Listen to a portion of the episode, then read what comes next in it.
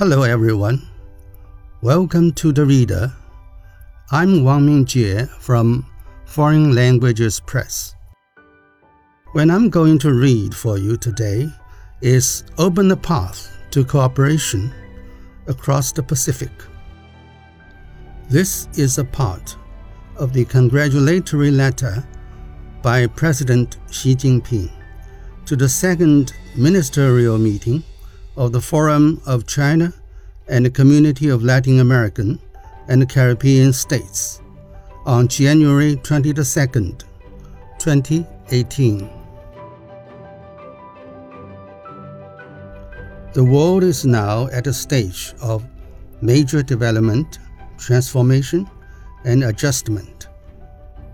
All countries are interdependent and increasingly connected to each other and humanity faces many common challenges.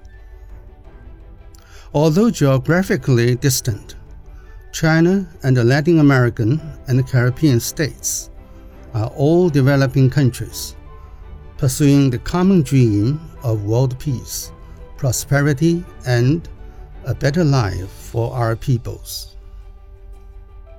The Chinese people will work with the peoples of Latin America and the Caribbean in making a greater contribution to the building of a global community of shared future. When I proposed international cooperation on a Belt and a Road initiative four years ago, China offered to work with all interested parties to build a new platform of global cooperation to boost interconnectivity and to add new drivers for common development. The initiative has received warm support from the international community, including many Latin American and Caribbean countries.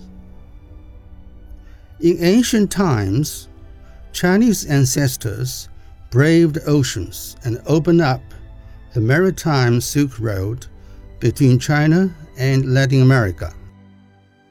Today, as we roll out the blueprint for the Belt and Road Initiative, we strive to forge a route for cooperation across the Pacific in order to draw closer the two lands of abundance of China and Latin America and open a new era of friendly relations